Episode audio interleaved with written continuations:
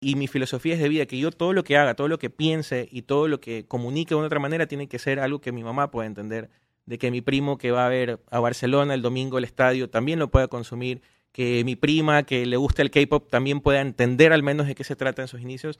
Entonces de eso se trata, de democratizar de cierta manera en lo posible la información, sobre todo utilizando un lenguaje en el cual nosotros podemos comunicarnos de una manera clara, concisa y contundente. Este es el podcast de Ruidosa Caracola con Eric Mujica. Desde fans de la música, a fans de la escena local, a fans de bandas independientes, a ser parte, no solo como músicos, sino también como, como quien consume este, el arte local. Y terminan siendo gestores culturales también, terminan trabajando en un medio cultural independiente, como Música Geye. Tengo a Jimmy Sáenz aquí en el podcast de Ruidosa Caracola. Brother, bienvenido. Muchas gracias, Eric. Como te decía, un gusto estar aquí en la Ruidosa Caracola. Es como estuviste en su momento en el Open Mic de Música Geye y dijimos en un momento tenemos que volver a conversar. Y aquí estoy y un gustazo, loco. Gracias. ¿Qué hace, ¿Cuál es la primera banda que, hace que te guste la, la, música guayaquileña o la música ecuatoriana? O sea, yo fui súper influenciado por la, por la UP, por el Neon Punk, eh, en los 2000. Eh, un amigo en un Disman me dio un disco quemado que decía In Wait, una banda emo, escrimo, de Humberto Bermedo, de Gustavo Muñoz. Y en ese momento que le puse play fue como que algo cambió en mi vida. O sea, dejé de estudiar, de ser una persona responsable y me metí con la música, hacer otras cosas. Me dediqué realmente a hacer lo que quería hacer en la vida, que era eh, seguir el arte y sobre todo la música. Entonces también ese, ese pequeño recuerdo es lo que me invita a que cada vez que yo comparto algún tipo de contenido, es decir, bueno, tengo ni siquiera el poder, sino eh, tengo la herramienta de decirle a alguien de poder no solamente compartir la música, sino de una, una, u otra manera cambiar su vida y darle un enfoque diferente a través de música, sobre todo música que se hace aquí en la ciudad. Entonces, por eso ese es el recuerdo que tengo de cuando me cambió la vida gracias al Unión Punk. Entonces, aquí estoy, por eso. Y tú, y, y viendo la, Unión Punk, este, viviéndola, también eso te hace ver la evolución de la, de la música, de las bandas, del lado bueno, el lado malo también del fan eh, y de cómo bandas asoman, bandas desaparecen también. Eh, en esos primeros años eh, tuyos, solo como fan, eh, ¿qué, te, qué, era, qué, te, ¿qué era lo que más te gustaba de, de, la escena o, de ser parte de la escena?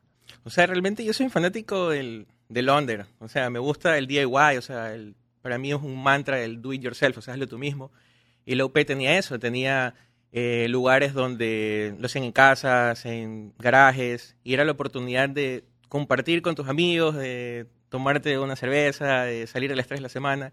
Y sobre todo que era una comunidad. O sea, y es el primer referente que yo tengo. Ahorita se encuentran muchas páginas de indie, hablamos del indie, muchas cosas, pero la UP lo hizo posible con un grupo de amigos y que fue como un virus eh, que empezó en Vía la Costa, en Sambo, Seibos, después llegó a diferentes partes de la ciudad y hoy en día ha sido como que el pilar de muchas bandas. O sea, recuerdo, no sé, de Cabra Exquisito, Los Corrientes, o sea, son Wade, Rec.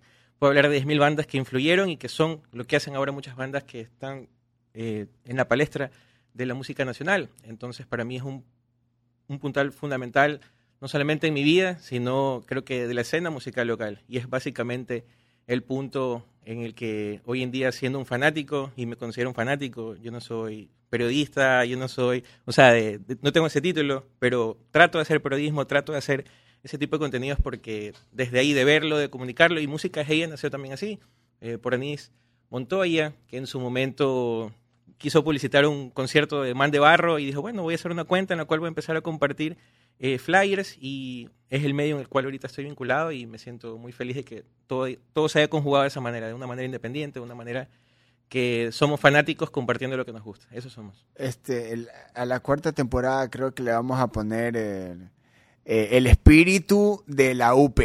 Ese, ese, ese creo que es el, es el título de la cuarta temporada de este podcast porque es increíble cómo la UP sí, eh, dejó una marca impresionante en, la ciudad. Hace poco eh, celebrábamos los 24 años de GOE y era como que vivir eso, vivir la UP, o sea, vivir el nacimiento y la razón de la UP. He conversado con Ganjaman, he conversado con muchísima gente involucrada en cualquier género y su primer referente en la música guayaquileña es la UP.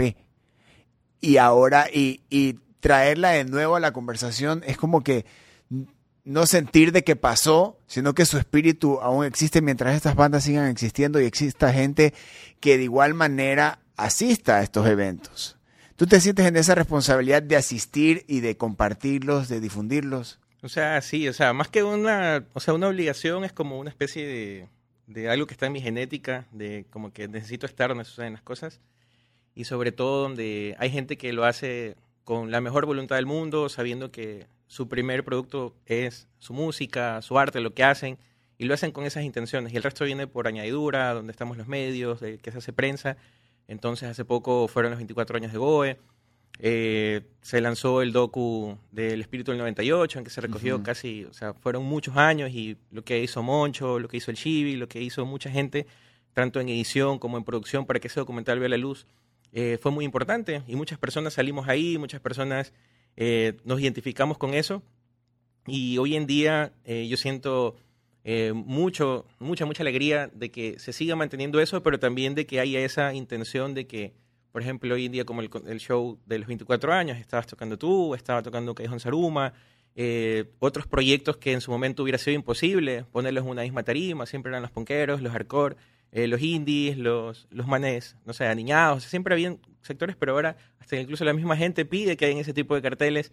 Y yo soy el más feliz del mundo porque, o sea, puedo, no sé, escuchar, no sé, a Pound y después escuchar el nuevo disco de Bad Bunny y después terminar escuchando, no sé, el EP de 69 segundos y sentir la misma energía y las mismas ganas. Y eso es lo que me apasiona. Y por eso estoy ahí, porque soy fanático y porque me gusta.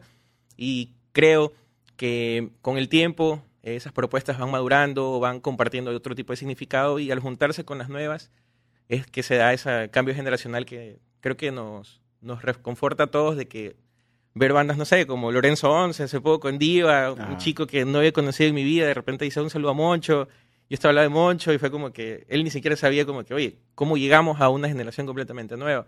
Entonces, me parece increíble y que siga sucediendo y por eso donde hayan conciertos, ahí vamos a estar. ¿Qué sucede para que un fan de una escena tenga esa transición y se vuelva en un comunicador? No eres periodista, como tú mismo lo dices, pero eres un comunicador. Eres, una, eres un ente comunicador eh, este, de algo que está sucediendo eh, en, las calles artísticamente hablando. ¿Qué sucede para que em, empieces a frentear, empieces a comunicar y, te toque ser, y, y más que te toque ser, tener esa responsabilidad, porque es una responsabilidad enorme.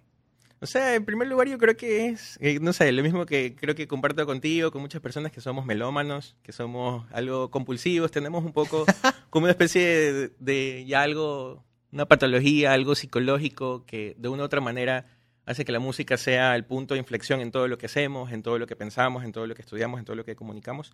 Y eventualmente, como te digo, hay una necesidad de llegar a un punto de que ese fanático, o sea, se siente feliz. Yo soy de las personas que en su momento iba a conciertos. De repente dije, bueno, Bad Religion y NoFX no vienen a Ecuador. Eh, ¿Qué será? Me voy a Perú, me voy a Colombia, los voy a ver. Pero ya estando allá, un amigo me dice, oye, ¿y si vamos al aeropuerto a ver a Greg Graffin? Y bueno, vamos. Y tengo fotos de Greg Graffin y fue como que ya, chévere, nos trepamos, esperamos tres horas que el man aterrice. Eh, por dos, tres minutos de interacción con ese, con ese artista.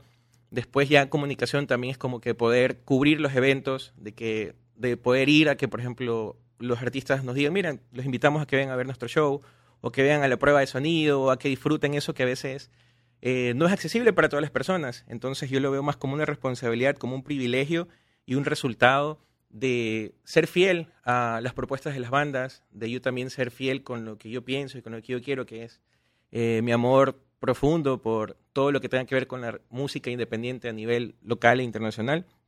Entonces, por eso eh, es algo que yo creo que ya es una melomanía. O sea, he tenido ya tres repisas de discos. Y mi mamá me dice, oye, ya, loco, ya, deja de comprar discos, deja de comprar vinilos, deja de comprar cassettes. ¿Quién compra cassettes en el 2022?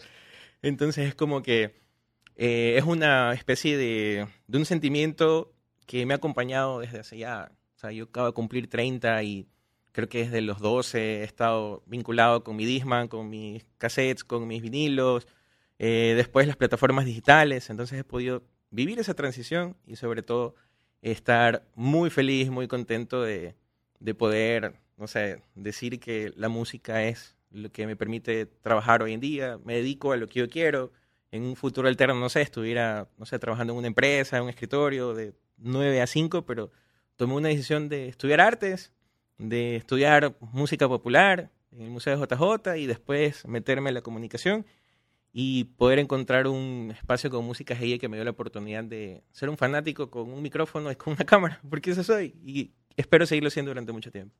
Música GIE es un, es un referente en, la, en los medios digitales eh, independientes. Tiene ya, si no es el primero, es de los primeros que existió en la ciudad. ¿Qué haces tú en Música GIE? ¿Cómo, cómo, cómo apareces ahí? O sea, música GIE se da por muchas cosas. En primer lugar, de que, o sea, Denise Montoya, que es la, la creadora de ese espacio, como te lo comenté, que empezó con conciertos en la Universidad Católica, donde estaban los de Barro a compartir sus flyers y creó esta página como para compartir conciertos. Y en el transcurso de, todo ese tiempo, eh, yo estaba escribiendo en un blog que se llama Punk and Rock, que era un programa de radio en escenario rock radio con Ricardo Espinel. Y en ese momento ella ¿Trabajaste con Ricardo Espinel? Sí, con, con Ricardo Espinel creo que como tres años en escenario rock, en la parte de producción de conciertos y también de, de también del blog, de un programa de radio, una radio digital. En esa época que estaba My Insomnia Radio, había muchos espacios digitales en los que también no había mucha vinculación con leyes y cosas que te prohíban como que pautar ciertas cosas, o como que mira, me mandaste un máster que no está tan bien grabado que tal cosa chévere, bacán, es tu demo, pasémosle acá sea, tenía esas libertades en esa época, pero entonces una publicación de esta de que, no sé, tú que también estás en la comunicación, a veces tú ves que tal persona de tal medio le empiezas a seguir, o, o lo fabeas o lo sigues en Twitter, y así le seguía a Eni porque seguía música GIE, y de repente puso un post en el que dijo, necesito a alguien que escriba eh, sobre eventos, y yo dije, bueno, vamos a ver qué tal. Y en ese post también estaba Juanito Avilés, por ejemplo.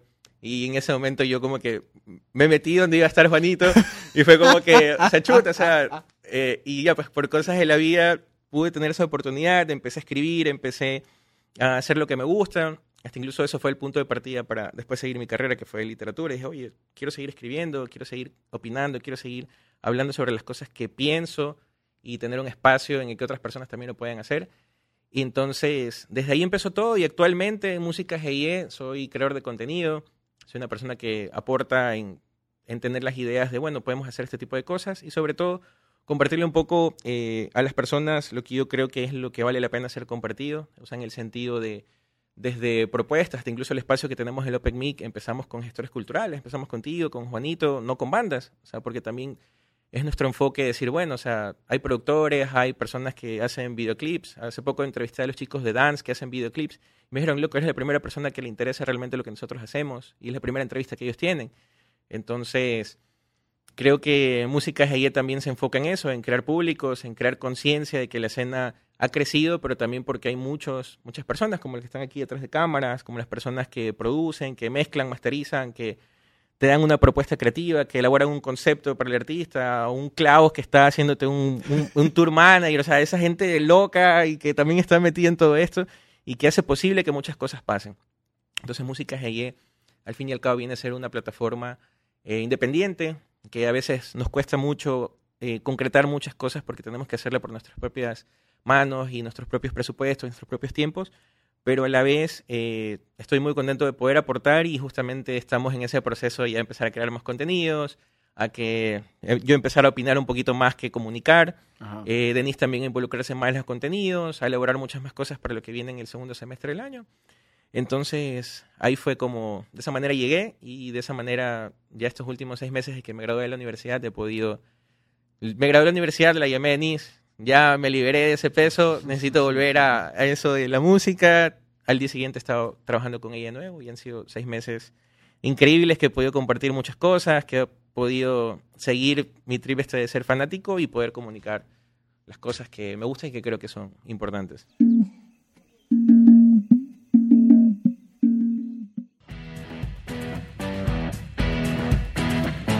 Ansiedad, estrés laboral insomnio. Eso tiene una solución y natural con el aceite CBD medicinal de Guana. Y no solo eso, también existe el jabón natural de cannabis, el bálsamo de cannabis y el colágeno de CBD. Tú solo elige lo natural.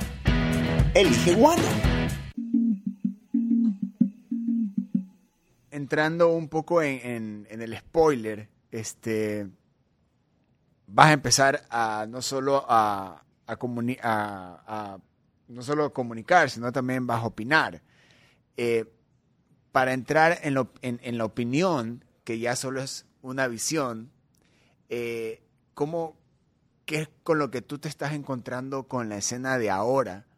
Como que si en este momento estás en tu primera hoja de opinión que vas a hacer para Música GY, ¿cómo encuentras ahora eh, eh, a la escena? ¿Cómo, cómo ves el, desarrollo que está viviendo ahorita la música local? O sea, yo creo que opinar es una, primero que todo es un derecho, o sea, constitucional, o sea, si nos vamos a las leyes, yo tengo el derecho de opinar sobre muchas cosas, pero a la vez esas mismas leyes eh, tienen ciertas obligaciones y responsabilidades en las cuales eh, yo puedo opinar o decir algo sobre algo que yo pienso que está bien, mal o de pronto que puede mejorar. Entonces es un punto de partida en el cual, sobre todo, creo que tiene que ver con el consumo también de ese tipo de contenidos. O sea, yo soy full fanático de Juanito, de, por ejemplo, las notas que hace Alejandro Puga para, para medios tradicionales. Eh, también periodistas internacionales como Jorge Carrión, que es una de las personas que más admiro, que la incluí en mi tesis de graduación y que ha hecho desde podcast, opinión, escribe para New York Times y tiene un tono en el cual una persona súper académica de una Universidad de Barcelona también puede opinar sobre lo que está pasando en Euforia, en HBO.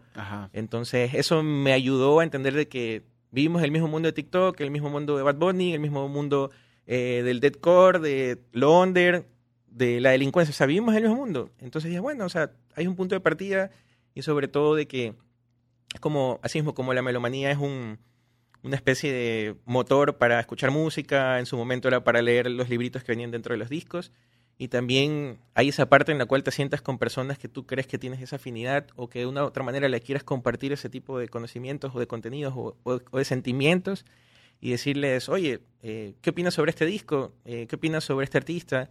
Y sobre todo que ya como comunicador también puedo abarcar no solamente a los artistas, sino a los promotores, a los productores, a la gente que hace desde publicidad, entonces se amplía mucho más ese rango, entonces puedo elaborar una opinión mucho más desarrollada y sobre todo, como te dije al inicio, de consumir lo que hace, por ejemplo, ahora Juanito, que siempre lo ha hecho en el universo, ahora lo hace contigo, y admiro mucho realmente el trabajo que él hace y que hacen muchas personas, y desde columnas de opinión, desde el universo, que me parecen a veces como que muy tradicionales, pero como un punto de partida para decir, bueno, yo lo puedo no hacer mejor, pero lo puedo hacer a mi manera.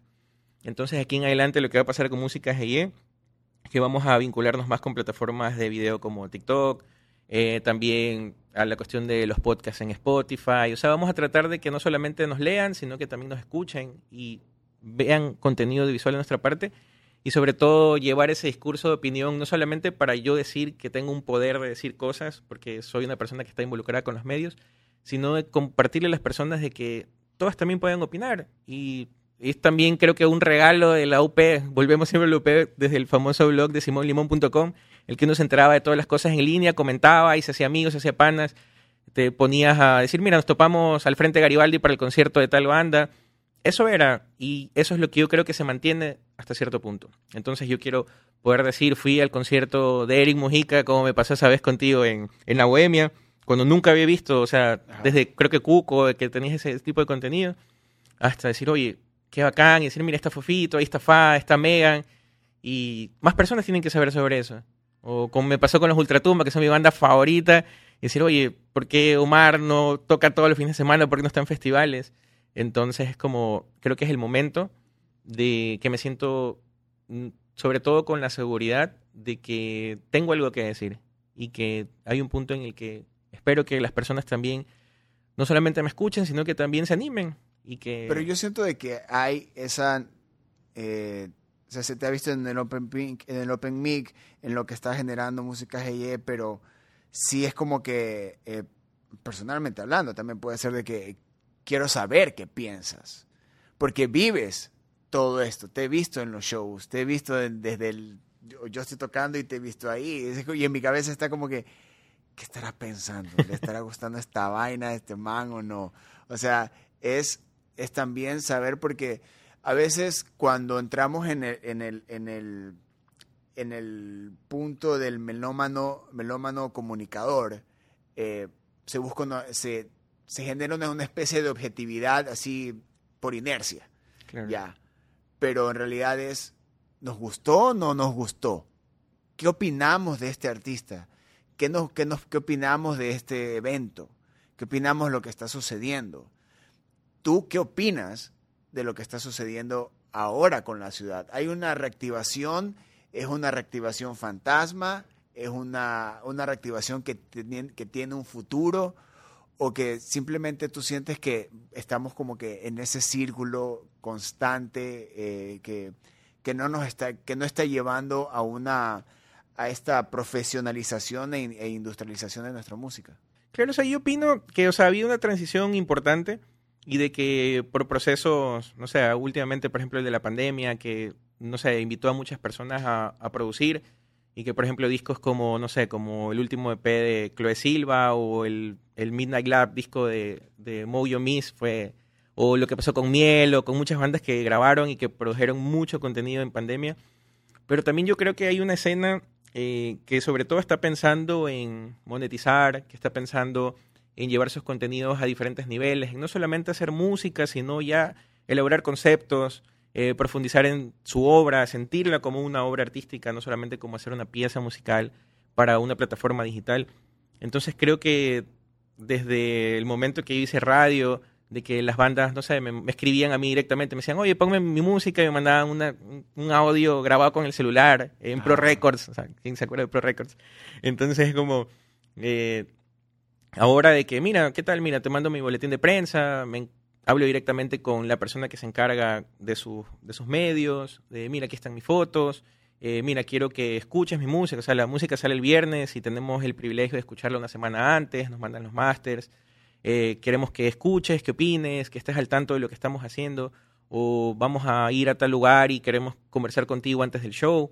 Entonces, yo creo que la escena ha crecido en, en el, se podría decir, en la forma en decir de que ya no hay tantas barreras de géneros, ni, y hablo en todos los sentidos, de géneros musicales, de orientaciones sexuales, de, de hasta incluso cosas demográficas como que, mira, un show es en el norte, en el sur, en donde sea que sea, entonces hemos crecido en ese sentido y sobre todo que hoy en día hay propuestas que si tú le prestas atención, tú dices, oye, eso es de aquí, eso no es de aquí, o sea, tú tienes que realmente... Me pasó con la primera vez que escuché a Chloe, como te digo, a Moyo Misa, a la misma Neoma, personas que hablan inglés nativo, y dije, oye, o sea, en un algoritmo que una persona que no sabe dónde son, los va a escuchar y va a decir, quiero escuchar este tipo de música, o escucha instrumentalmente lo que se hace con muchas bandas de aquí, como lo que está haciendo Rosero, Viera, eh, Brian Elmo, o sea, productores de entre 18 y 21 años que ya tienen segundo o tercer discos. Cuando yo a los 18 años, no sé, yo estaba, no sé, escuchando Go en un garaje, o sea,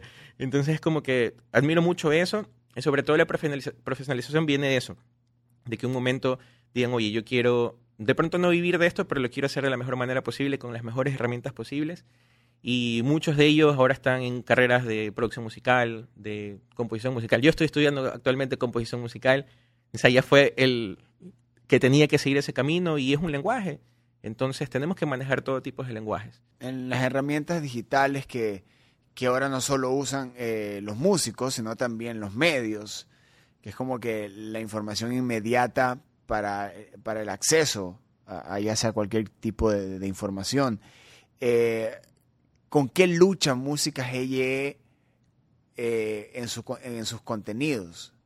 Por ejemplo, un algoritmo, por ejemplo, eh, contenidos o información que, a veces la escena no permite, o simplemente el hecho de que por momentos como que todo se detiene. Eh, ¿qué es, ¿Dónde están los retos o dónde has encontrado retos tú en Música GYE? O sea, yo creo que los retos en música GIE es que, o sea, tienen que ver con una que, o sea, nosotros somos eh, un eco de los artistas. O sea, música GIE no puede existir sin artistas, sin personas que se dediquen a hacerlo. Y también de que son eh, o sea, somos un medio independiente y los medios independientes eh, tienen que ver hasta por cosas desde el estado de ánimo. O sea, han habido momentos que Denis y yo hemos estado con procesos hasta de depresión, de pasarla mal personalmente. Hemos dicho, oye, vamos a hacer una pausa porque no estamos bien para hacer cierto tipo de cosas. Hasta cosas presupuestales, cosas de organización, de movilización y sobre todo que también tiene que ver con cuestiones de lo público y de lo privado que también tiene que ver con algo que es algo que yo siempre digo mucho y es las cosas que espero poder opinar más seguido, porque yo vengo de, o sea, fui becado en la Escuela del Pasillo, también en la Universidad de las Artes, eh, ahorita tengo una beca en una institución privada y ha sido una lucha constante y de que creo que ni siquiera yo, sino muchas otras personas realmente hubieran, se merecían en su momento tener ese tipo de, espacios. Entonces luchar contra, o sea, las políticas públicas de comunicación que son tediosas, son tecnócratas, son manejadas por personas que, o sea, puedes irte a revisar nada más, diciendo un ejercicio periodístico, ni siquiera político y con un sesgo partidista, sino te puedes ir a dar una vuelta por un espacio público darte cuenta que muchas personas que están ocupando cargos de comunicación, de difusión, culturales, son personas que no están calificadas para ese espacio.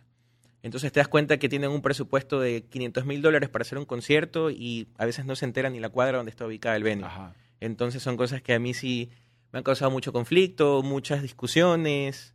Casi no me gradué de mi universidad por lo mismo. Lo luché hasta lo último para decir, bueno, soy una persona que quiere hablar sobre este tema desde lo periodístico, desde la escritura, desde la no ficción. Y hoy en día ya son cosas que yo creo que ya no debemos silenciarnos, que pasaba mucho. Lo vimos en su época en el Quito Fest, que era algo que se metió mucha mano política. Llegó hasta el Quito Fest llegar a Cuenca, por ejemplo, por cosas de presupuestos y cosas así. Entonces hay que mirar un poquito para atrás a veces para poder hablar de lo que está pasando ahorita y no hacer de la vista gorda y decir, bueno, si tenemos algún tipo, más que de responsabilidad, el privilegio de tener un micrófono, una cámara enfrente de nosotros, decir de que esas políticas tienen que ser llevadas de la manera correcta y sobre todo de que eh, no solo un artista debe depender de un fondo cultural cada seis meses y que si no gana ese fondo no tiene ninguna oportunidad eh, laboral o de inversión o de publicidad en, su, en sus temas. Entonces yo creo que por ahí va esta cuestión de, de opinar y sobre todo de, de, lidiar con, bueno, vamos a ir a un evento privado, vamos a ir a un evento, hasta incluso con las personas que se están metiendo ahora la mano en el bolsillo y están haciendo un gran esfuerzo para traer artistas internacionales, eh, que a veces nos dan la oportunidad de estar ahí y a veces con otros espacios públicos es como una tecnocracia y una burocracia interminable. Entonces, una de las cosas que probablemente yo voy a compartir es sobre eso.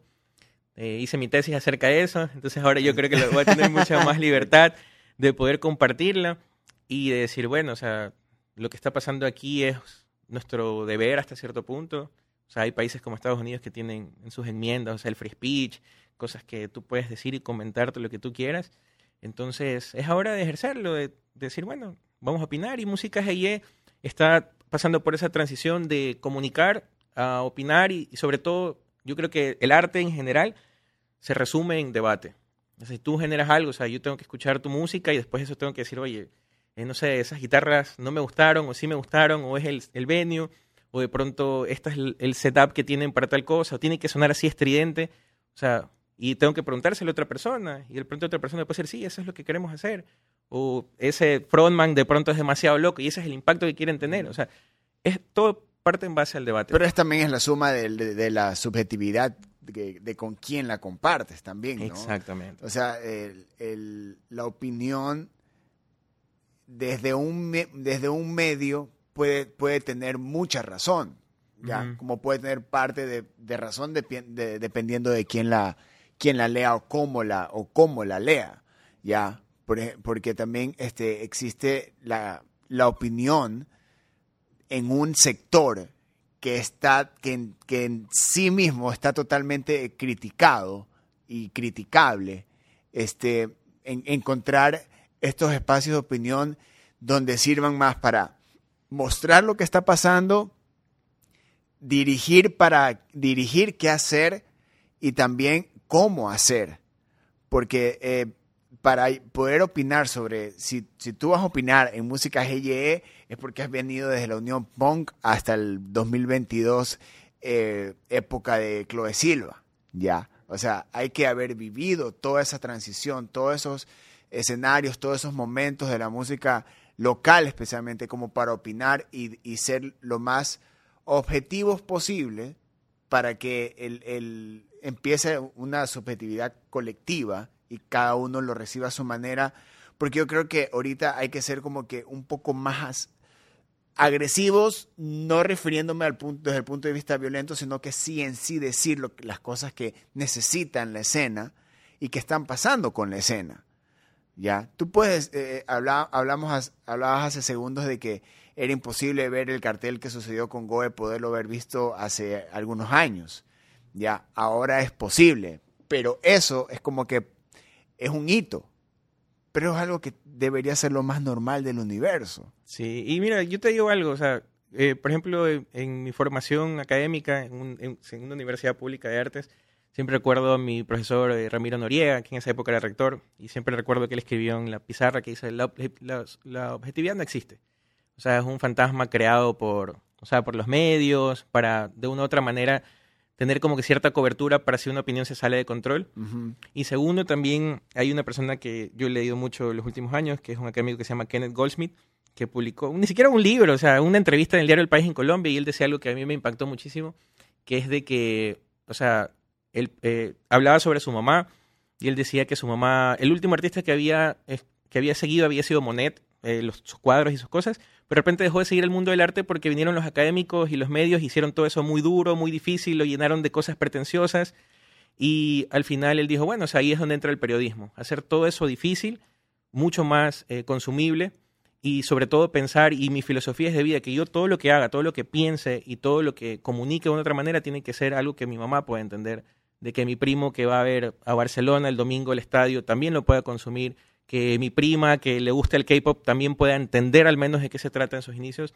Entonces, de eso se trata, de democratizar de cierta manera en lo posible la información, sobre todo utilizando un lenguaje en el cual nosotros podemos comunicarnos de una manera clara, concisa y contundente, sin llenar de artilugios y de pretensiones que no aporten absolutamente nada. O sea, yo creo que eso ya lo tienen sus bandas, las bandas tienen el poder de hacer su concepto, de tener eh, poesía, de hacer algo mucho más eh, barroco, muy cargado, como ellos quieran, pero nuestra, mi, mi, obligación es eso, opinar y sobre todo decir, oye, de esto se trata de que de una u otra manera, cuando mi mamá le digo, oye, voy a un concierto, y me dice, oye, ¿por qué sales el sábado y llegas el domingo? Ah.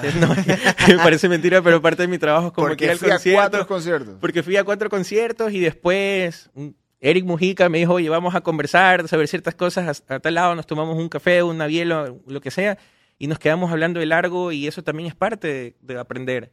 Entonces, por eso mis opiniones y lo que yo creo que aquí en adelante voy a tratar de decir es eso, que lo, lo hemos conversado contigo después de un show o viendo una banda en vivo, llevar esas conversaciones a que otras, otras personas se unan y sobre todo que más personas que de una u otra manera uno dice, no, pero esto aquí es un target para cierto grupo de personas, sino decir, oye, puedes venir y como dice Música Guía, que es un hashtag que utilizamos mucho, date el chance. Y de pronto a mí me pasó, o sea, ahora escucho, me baño escuchando Caber Exquisito. o sea, cuando yo dije en su momento, no, o sea, ¿cómo puedes escuchar Caber Exquisito?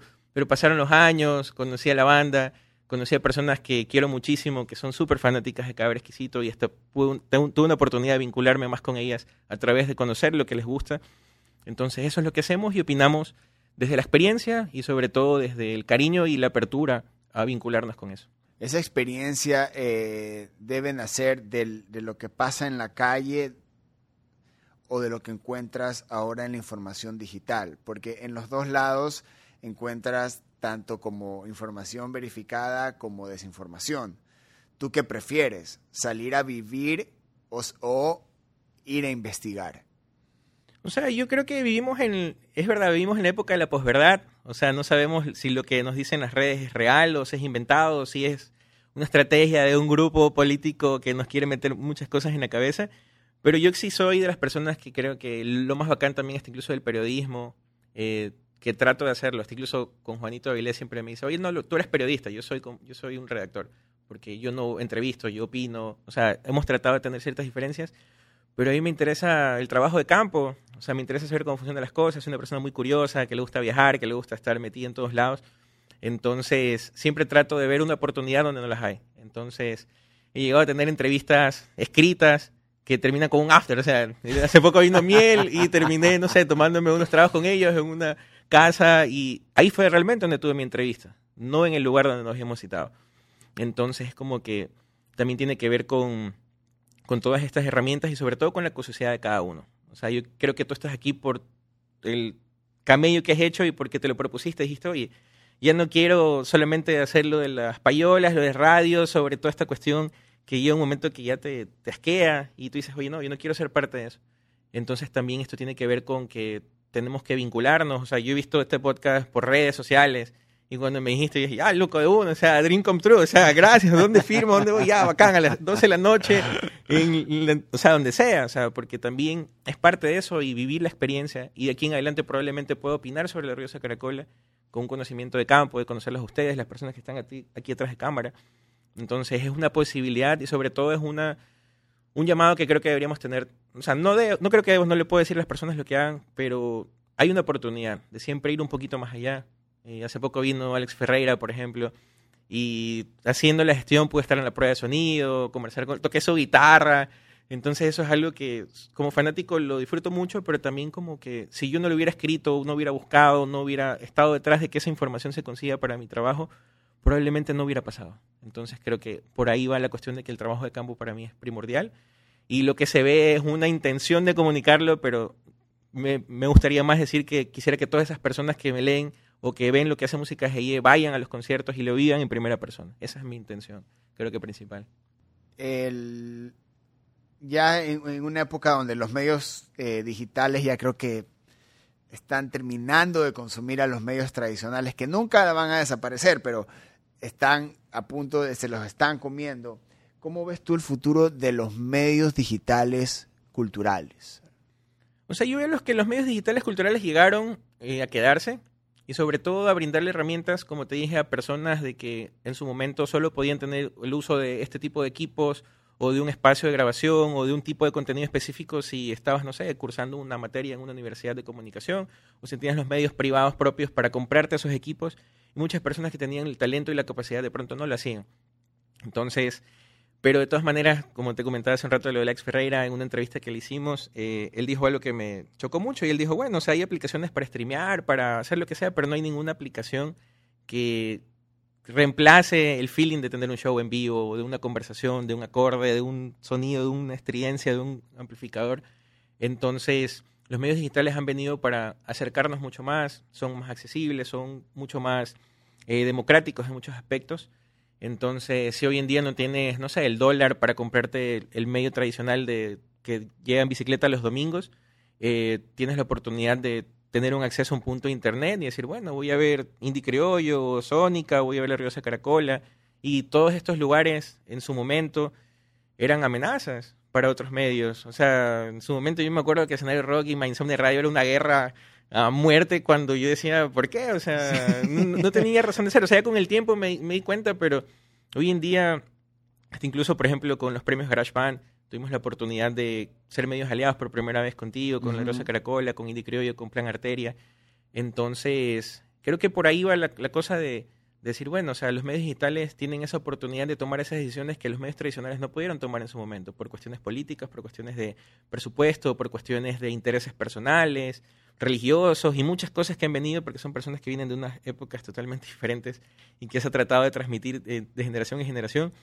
Pero hoy tenemos la oportunidad de ver los errores que hemos cometido anteriormente y decir, oye, eh, podemos compartir esto, podemos colaborar, podemos brindar diferentes enfoques y sobre todo saber de qué es un valor que aporta muchísimo a los artistas. O sea, un artista tiene un plan de, de mezcla, grabación, de producción de su tema, videoclip, y tiene una franja en la cual de pronto por presupuesto o por cuestiones de, su logística no puede volver a grabar o no puede invertir en su música, pero tiene ese tiempo para hacer gira de medios. Y un medio puede decir, oye, ¿cómo grabaste tu disco? Otro medio te va a preguntar, como yo hago siempre en mis Open Mix, mi primera pregunta es, oye, ¿cómo estás? O sea, ¿qué hay detrás de, de la persona? ¿Cómo te sientes? ¿Qué estás escuchando ahorita? ¿Qué te mueve la cabeza? Entonces también es una forma de que ellos confíen y compartan cosas que a veces no se pueden compartir completamente en un disco, ni en un booklet, ni en la contratapa de un vinilo de 180 gramos. O sea, es como que, brother, tienes que hacerlo y decírselo directamente a las personas. Entonces, somos esa, ese medio, ese, esa conexión.